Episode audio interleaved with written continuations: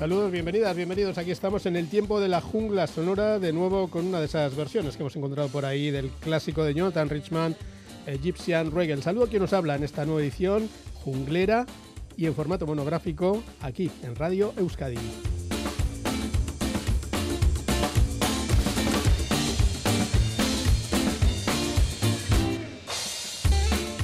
Y hoy, como suele ser habitual en este tipo de formatos, os proponemos un viaje en el tiempo y un viaje en el espacio, porque nos vamos a ir hasta una ciudad muy importante que comparte, digamos que, mm, perfil y, y más o menos identidad con ese tipo de ciudades industriales que hemos tenido a menudo en Euskal Herria. Así que recibimos a quien va a ser el guía por estos parajes. Gocho en Hermosilla, bienvenido. Epa.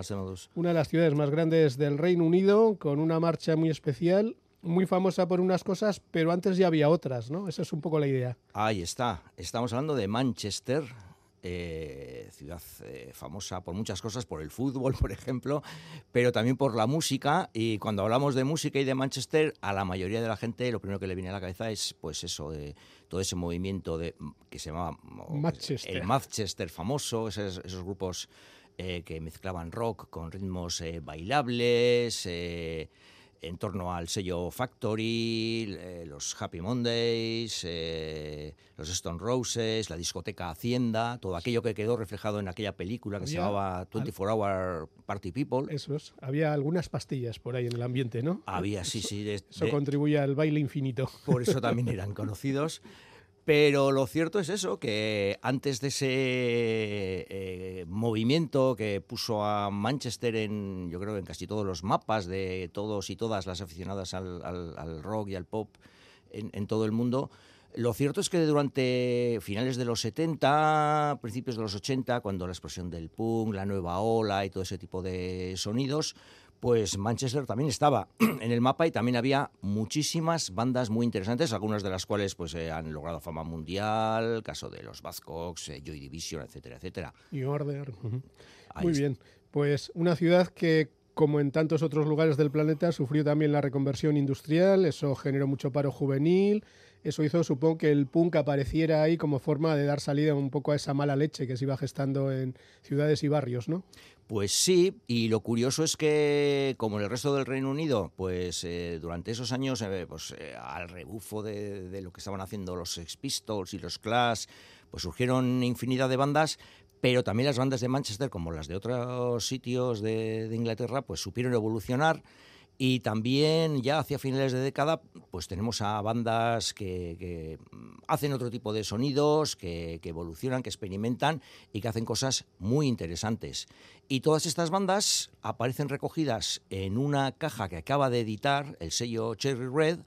Son tres CDs donde aparecen ni más ni menos que 76 bandas, a razón de canción por banda. 76. 76 solo del, del periodo 77-81. O sea, en esos cuatro años tenemos ni más ni menos que 76 bandas distintas, todas ellas con algo grabado, algunas de ellas, como hemos dicho antes, muy conocidas, con una amplia discografía, como es el caso de los Buzzcocks, y otras pues que apenas sacaron un single o metieron alguna canción en algún recopilatorio. Bueno, todas, todas ellas, no sé si alguna se les habrá quedado fuera del tintero, pero la práctica totalidad de estas bandas aparecen en esta caja que acaba de editar eh, Cherry Red, que yo creo que es muy interesante, que vamos a repasar en el programa de hoy. Pues nos quedamos con el mapa de Manchester, lo vamos desplegando. Comenzamos con alguno de esos rarabis o con algún grupo más o menos conocido. No, vamos a empezar con una banda muy, muy conocida, a la que ya hemos eh, prestado atención aquí en la Jungla Sonora, a la que hemos dedicado algún monográfico y a la que hemos citado ahora mismo en estos últimos eh, cinco minutos un par de veces, los Buzzcocks, un grupo absolutamente pionero en el en, en esa movida de Manchester, pionero y además, eh, bueno, pues un grupo que ha marcado, creo yo, el devenir de la música popular en, el Reino Unido y, y en otras partes del, planeta. Y, fueron absolutos pioneros en ese tema de Manchester porque fueron quizás la banda que dieron eh, fuego a la mecha, por decirlo de alguna manera, porque tocaron como teloneros en aquellos, eh, en uno de aquellos conciertos que dieron los Sex Pistols en Manchester, que fueron los que pusieron un poco en marcha todo ese movimiento. Siempre se suele decir que toda la gente, o casi toda la gente, o mucha de la gente que asistió a esos conciertos de los Sex Pistols en Manchester, luego posteriormente estuvieron- montaron en bandas y estuvieron en grupos. Lo normal. Pero los Buzzcocks no es que montaron, sino que ya estaban de teloneros. Entonces, pues bueno, es bueno recordarlos. La canción incluida en este recopilatorio es eh, la que aparecía en el que fue el primer single de los Bacos eh, editado en... Antes habían sacado autoeditado, se habían autoeditado un EP, pero el primer tema, el primer single que apareció en, en un sello discográfico fue de esta canción titulada Organs Addict. Well, you tried it just for once, found it alright for kicks. But now you find out that it's a habit that sticks and you're an orgasm addict. You're an orgasm addict. Sneaking in the back door with dirty magazines. So your mother wants to know what all the stains on the jeans. And you're an orgasm addict. You're an orgasm addict.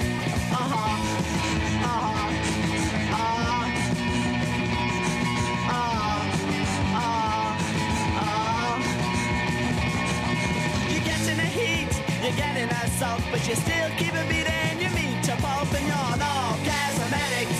You're an orgasm addict.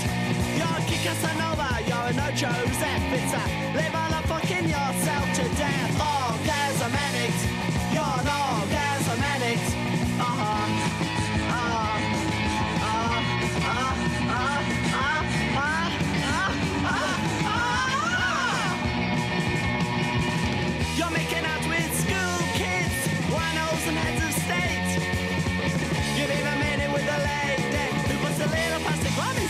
Christmas cakes. Butchers, assistants, and bellhops. You've had them all here and there. Children of God and the joy strings. International women with nobody hair.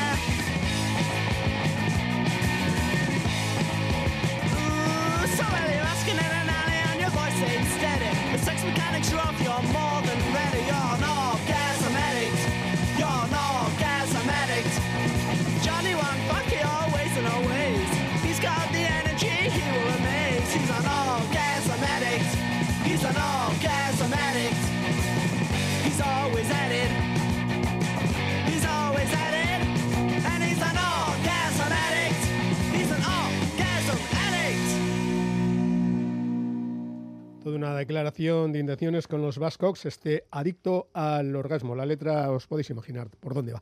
Pero nosotros seguimos aquí a vueltas por Manchester, por sus calles, por sus barrios. Estamos en 1977. No sé si hay mucho salto de ida y vuelta en, en la recopilación, en este en Keeping Control, o más o menos está todo organizado con una cierta lógica. Eh, no se especifica en el disco, pero más o menos, más o menos escuchando las canciones, parece que sí han seguido un orden más o menos cronológico. Empiezan por los Buzzcocks, luego hablaremos de, de cómo cierran este triple recopilatorio. Y sí que, por ejemplo, en el primer, eh, el primer CD de estos tres, pues sobre todo aparecen bandas de esa primera jornada, bandas quizás más pegadas al punk clásico del 77, dejando otro tipo de sonidos para los otros dos eh, CDs. O sea que hay una cierta unidad temática en cualquier caso. Efectivamente. Bueno saberlo. Seguimos con más bandas, supongo que de esta onda o cambiamos de género. Vamos a seguir un poco, vamos a respetar este orden cronológico que nos proponen en el recopilatorio y vamos con otra banda también de ese punk clásico del 77.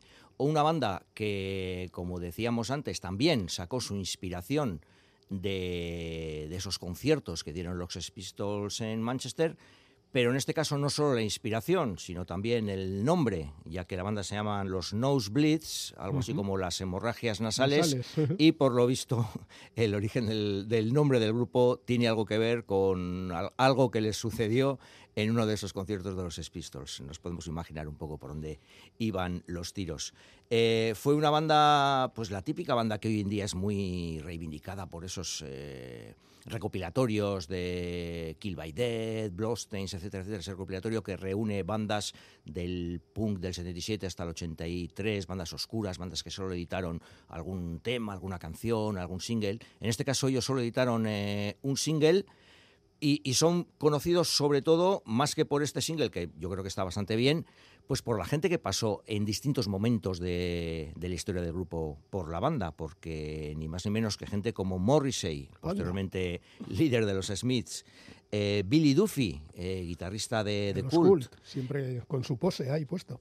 y Vinnie Reilly de Durruti Calum, pues en un momento u otro pasaron por esta banda en su corta vida. Nosotros nos vamos a quedar con, esta, con este single que editaron y con, con una de las canciones que aparecía en el mismo y que se titula Cerdos Fascistas.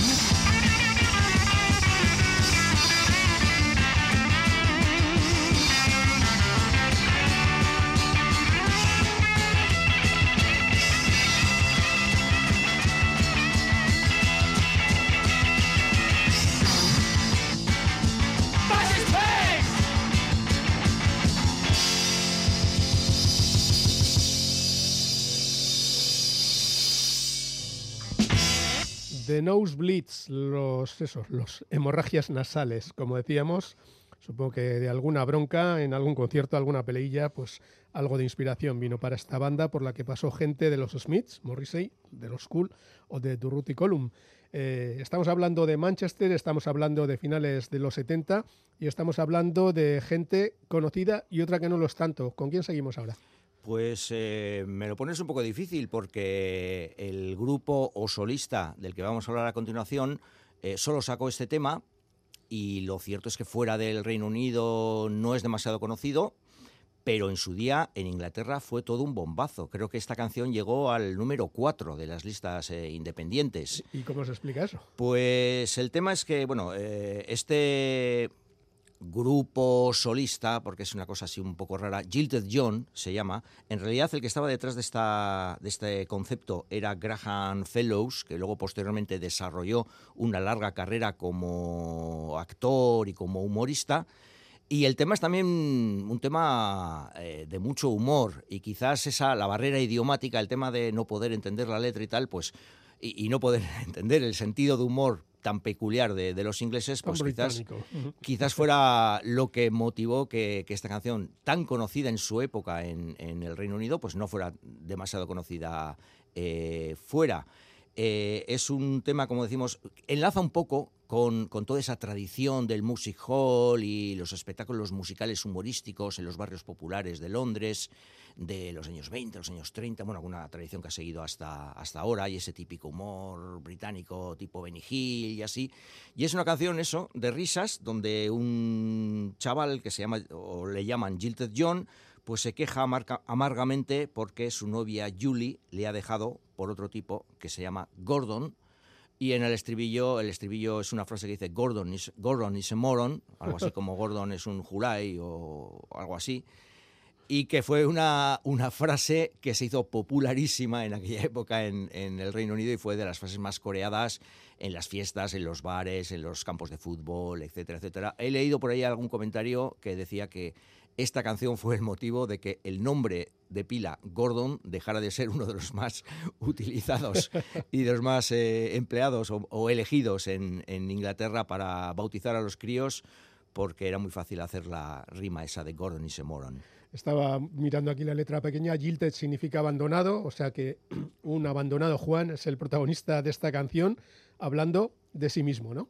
Ahí está, una canción que independientemente de que podamos recoger o no su sentido de humor y, lo que dice la letra, yo creo que es un tema muy que define muy bien el espíritu de aquel primer punk inglés de, de los años del 76, 77 y un tema yo creo un absoluto clásico. Y es lo que escuchamos a continuación. Jilted John con el tema que se titula exactamente igual, Jilted John.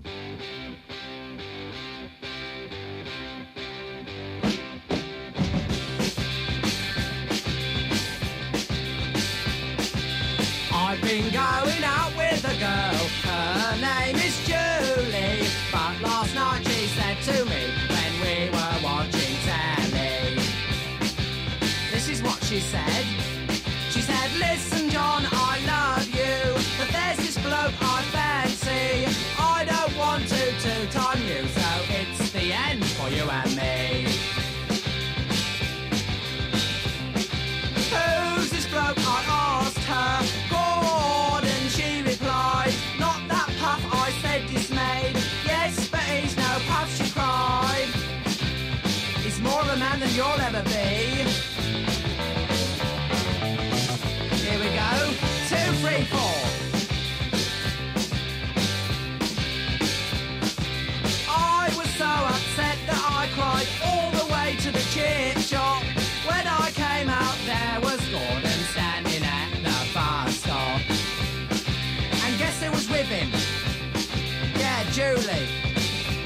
Both laughing at me. Oh, she is cruel and heartless to pack me for Gordon. Just cause he's better looking than me. Just cause he's cool and trendy.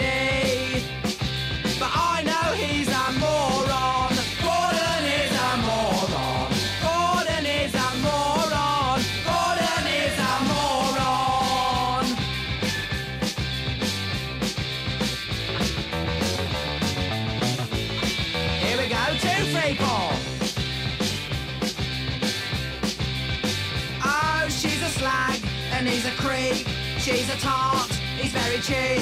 She is a slut, he thinks he's tough. She is a bitch, he is a puff. Yeah, yeah, it's not fair. Yeah, yeah, it's not fair. Gordon y Samoron, el estribillo de esta canción titulada Jilted John, que es el artista que la interpreta, y esa referencia a Gordon. Mm, Gordon tiene, por ejemplo, Sting de nombre de pila, Gordon Matthew.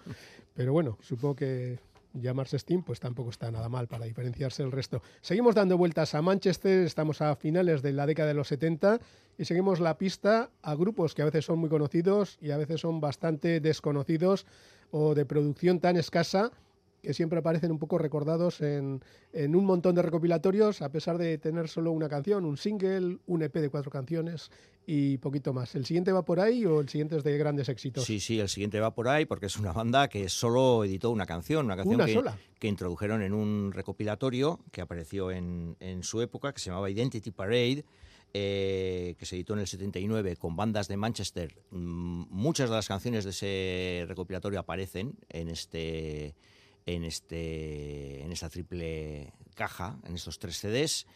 Y decíamos antes, y yo creo que es verdad, que el sobre todo el primer CD de estos tres, yo creo que es un auténtico caramelo para todos los coleccionistas y toda la gente que está un poco enganchada a ese tema de los recopilatorios Kill by Death, Bloodstains, uh -huh. etcétera, etcétera. Esos recopilatorios que recuperan a bandas oscuras del primer eh, punk rock. Y de hecho, esta banda, este grupo llamado Genocide, y la canción que incluyeron en aquel recopilatorio, Renegade, pues apareció recogido en uno de estos, en uno de estos recopilatorios. De hecho, eh, en concreto, en el número 20 de la serie Kill by Death. En el Kill by Death 20 aparecía este tema. Es sabido que los recopilatorios Kill by Death no son demasiado, son semipiratas, Sí. eh, son, Bueno, no son demasiado de legales. A veces. Ahí está, porque normalmente el sonido lo recogen de los discos originales y a veces pues siguen un poco, pues eso, ese scratch de la aguja y tal. Eh, lo bueno que tiene este recopilatorio es que es completamente legal y por lo tanto es de suponer que las canciones se han obtenido de los masters eh, originales. Por lo tanto, por fin podemos escuchar este Renegade de los Genocide eh, con un sonido pues, pues como el del disco original editado en el 79. Son, como decíamos, Genocide con Renegade.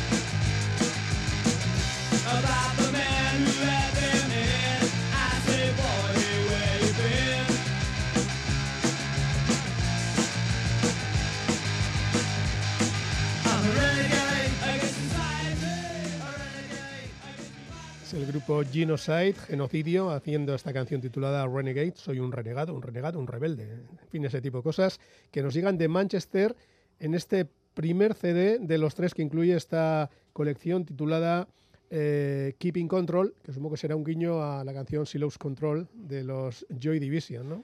Efectivamente. Ella perdió el control, pero ellos lo mantienen aquí con, con este montón de grabaciones, setenta y tantas canciones. La película biográfica sobre Ian Curtis Ah, eh, se llamaba Control.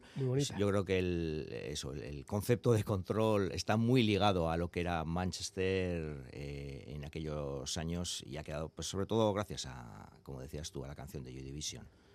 Muy bien, pues vamos a seguir eh, con sonidos, no sé si punkis o vamos adentrándonos en otro tipo de territorios. Pues ya que hemos mencionado a Joy Division, vamos a escuchar a Joy Division. Hay más bandas eh, con un sonido más punk en este recopilatorio, por ejemplo Slaughter and the Dogs o los Drones, eh, bandas todas ellas que ya hemos escuchado aquí en la Jungla Sonora y, Ujú. y, eh, incluso alguna de ellas las hemos dedicado un, un recopilatorio, un perdón, un Monográfico. monográfico.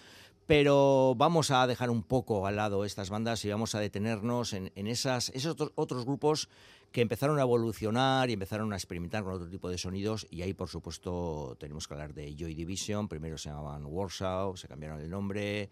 Con tan solo dos LPs cambiaron el, el curso de la música popular en, en el Reino Unido, yo diría que en todo el planeta. Y ya con el fallecimiento, con el suicidio de su cantante Ian Curtis, pues eh, adquirieron ese estatus de banda mítica. Suele ocurrir que cada década es una especie de gran paso de la historia, de cambios y demás. Todo esto ocurría, de, hecho la canción Silos Control es del 79, llegan los 80 y cambian muchas cosas y ahí estaba haciendo de puente de eje Joy Division. ¿Qué vamos a escuchar de ellos y qué se puede contar que, que no hayamos citado hasta ahora? Pues eh, eh, vamos a escuchar una canción que apareció en lo que fue la primera referencia como tal del sello Factory, un sello que tuvo mucha importancia en el sonido de Manchester, tanto en esos años como en los años posteriores. Y es un tema que apareció en ese disco. Era un doble EP donde aparecían cuatro bandas, una por cada cara. En la cara dedicada a Joy Division aparecía este tema titulado Digital.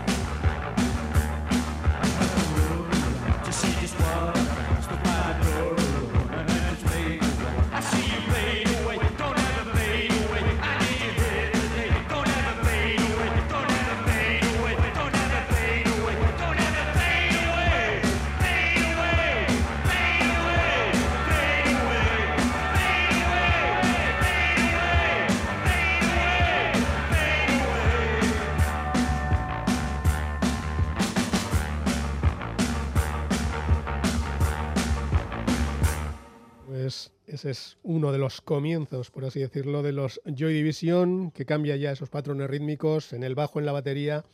Vamos avanzando cosas, vamos saliéndonos de, los tres acordes de siempre y las bandas, incluso en Manchester, apuntan a nuevas direcciones.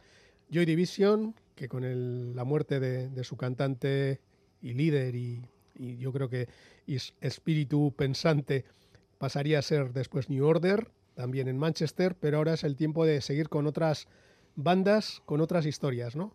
En, esa nueva década y nueva mirada a la música de la ciudad. Ahí está, y nos vamos a detener en The Fall, que es otro de esos ejemplos de cómo pues, el sonido va evolucionando mm, partiendo de, ese- esa ruptura que se produce en el 76-77, cómo las bandas van experimentando, van buscando otro tipo de sonidos y de hecho The Fall, pues bueno, es, un ejemplo muy bueno. Ya en su día le dedicamos un monográfico a esta banda con motivo del fallecimiento de su líder y tirano absoluto, Mark E. Smith, eh, la única persona que pues eso que permaneció en la banda hasta el final una banda en la que por la que pasaron pues infinidad de músicos porque en eso Marky Smith era muy muy estricto. Cuando a alguien no le gustaba lo echaba incorporaba un, un músico nuevo y la banda cambió infinidad de veces de, de formación siempre manteniéndose pues eso eh, Smith como, como su líder y su, y su gurú espiritual Creo recordar que Smith era uno de los que estaba en aquel concierto que habían de los Sex Pistols en Manchester y según salió de allí empezó a juntar gente y oye, vamos a tocar como aquellos, venga. O- O sea que me imagino que empezarían tocando con esos tres acordes, pero rápidamente con su capacidad creativa la cosa iría en otras direcciones. Ahí está. Además, eh, eso, eh, The Fall es una banda que eso, que experimenta, que usa patrones y estructuras de canciones eh, bastante extrañas, eh, cosas eh, nuevas, cosas muy inusuales y paradójicamente siempre mantienen, no sé, una extraña... no sé cómo decirlo, son temas extrañamente pegadizos, a pesar de ser muy inusuales y a veces pues rozando lo experimental y, lo vanguardista. Ejemplo de ello es, por ejemplo, la canción que han elegido para mm, eh, representar a The Fall en este recopilatorio. Es una canción que apareció originalmente en su segundo LP de estudio, que salió en el 79, Dragnet, y la canción se titula Flat of Angles.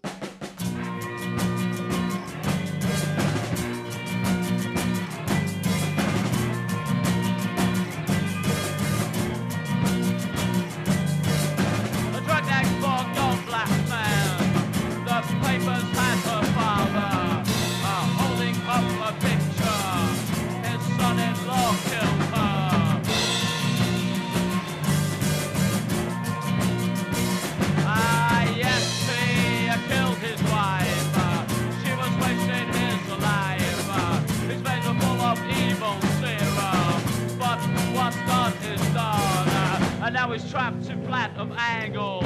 uh, Hiding in flat of angles. uh, Right down to the street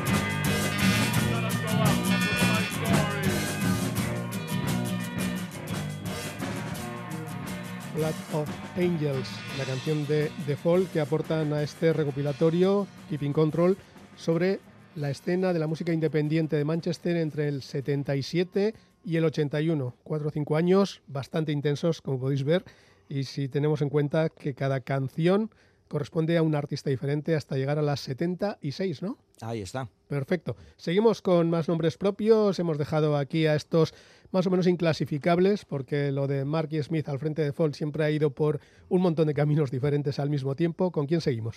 Pues seguimos con Magazine, que fue la banda que creó Howard Devoto tras salir de los Buzzcocks. Eh, y una banda con un sonido muy distinto al que tenían los Buzzcocks. eh, una banda más, pues eso, más adentrada en ese tipo, en esos sonidos más evolucionados, por decirlo de alguna manera. De hecho, Magazine en su época yo creo que fue quizás de las bandas más prestigiosas que había en la nueva ola británica. Era una banda que se mencionaba mucho, que la gente así pues, conocía, pues no, Magazine, Magazine están muy bien y tal. Y de- Pero- y de- no sé por qué, pero creo que hoy en día quizás mm, necesitarían ser reivindicados porque no son tan conocidos cuando se habla de la nueva ola británica. Eh, por supuesto, se habla de Joy Division y se habla de The Cure y se habla de The Jam y de todo ese tipo de bandas muy conocidas. Y no se cita tanto a Magazine, que ya digo, en su época fue una banda muy prestigiosa y como una especie de, no sé, de, de seña de, buen gusto por parte de la gente que, que, que consumía o que escuchaba ese tipo de sonidos en aquella época. Quizá queda un poco como banda de culto porque hay muchos grupos, muchos solistas que tienen gran prestigio entre la crítica, pero luego no venden demasiado y les adelantan por la izquierda y por la derecha pues todos esos grupos que hemos citado que claro, tienen millonadas de discos y a sus espaldas podríamos añadir también a Elvis Costello y bueno, Joe. Jackson, un montón de gente por ahí. Pues sí, mm, pero eso es una banda que yo creo que se puede reivindicar y que es necesario reivindicar además. Y el tema que escuchamos a continuación quizá a nuestras oyentes les suene de algo porque eh, los, ni más ni menos que los Nikis, los madrileños eh, Nikis, hicieron una versión en castellano de este tema y la titularon La canción de la suciedad. Lo que aquí vamos a escuchar es el tema original de Magazine que apareció en su tercer LP y el título original es A Song from Under the Floorboards.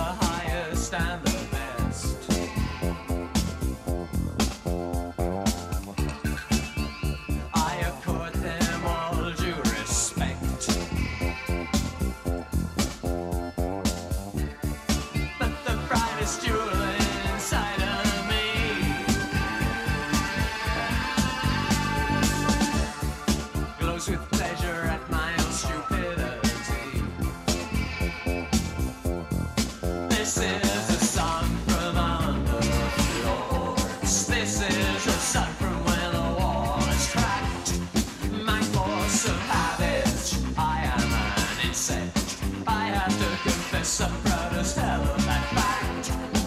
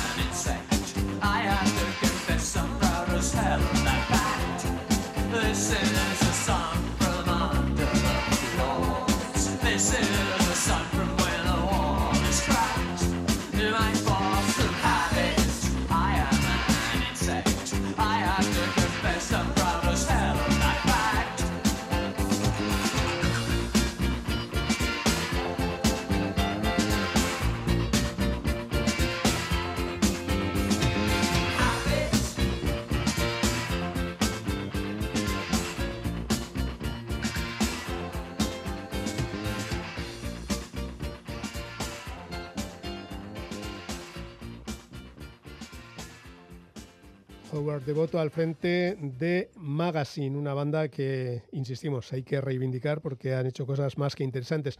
Un hombre con un rostro muy característico, enseguida si le ves una vez ya no se te olvida, con esta canción surgida mm, bajo las tablas del suelo. Eso es lo que viene a decir el título, aunque en el caso de los Nikis la titularon algo así como eh, la canción de la suciedad. En fin, eh, a nivel de suelo nos quedamos, despegamos de nuevo, seguimos en Manchester, seguimos buscando nuevos sonidos. ¿Por dónde tiramos ahora? Pues por, por nuevos sonidos, porque al llegar la nueva ola al Reino Unido, lo cierto es que el abanico musical y estilístico se amplió muchísimo y dentro de ese saco sin fondo que se denominó eh, nueva ola, pues había bandas de pop, había bandas de afterpunk, había bandas, eh, por ejemplo, pues eh, de la mano del sello Two pues se produjo un cierto revival de los sonidos El ska. Y, y otro de los eh, sonidos que se volvieron a poner de moda gracias a, la nueva ola, la New Wave, pues fue un cierto revival del, del- del- de los mods o de, pues eso, de esa tribu urbana que hacían ese tipo de power pop, de sonidos energéticos, pero al mismo tiempo eso, muy, muy poperos. Muy melódico. Eh, sobre muy todo gracias a, gracias a The Jam, que es la banda que a todos se nos viene a la mente, pero también a otros grupos como los Lambretas, los Secret Affair, no tan conocidos, pero que también fueron protagonistas de este revival del movimiento mod. Y en Manchester también había. Y, en- y el revival del movimiento mod también llegó a Manchester con una banda llamada Direct Hits, que llegó a sacar un LP en el año 80, pero que antes había incluido un una canción en el recopilatorio antes citado Identity Parade que es la canción que escuchamos a continuación y que es la que han elegido para incluir en este recopilatorio. Un tema, además, con un título bastante definitorio y bastante esclarecedor sobre cuáles son sus intenciones musicales. Los Direct Hits y la canción se titula Back to the 60s.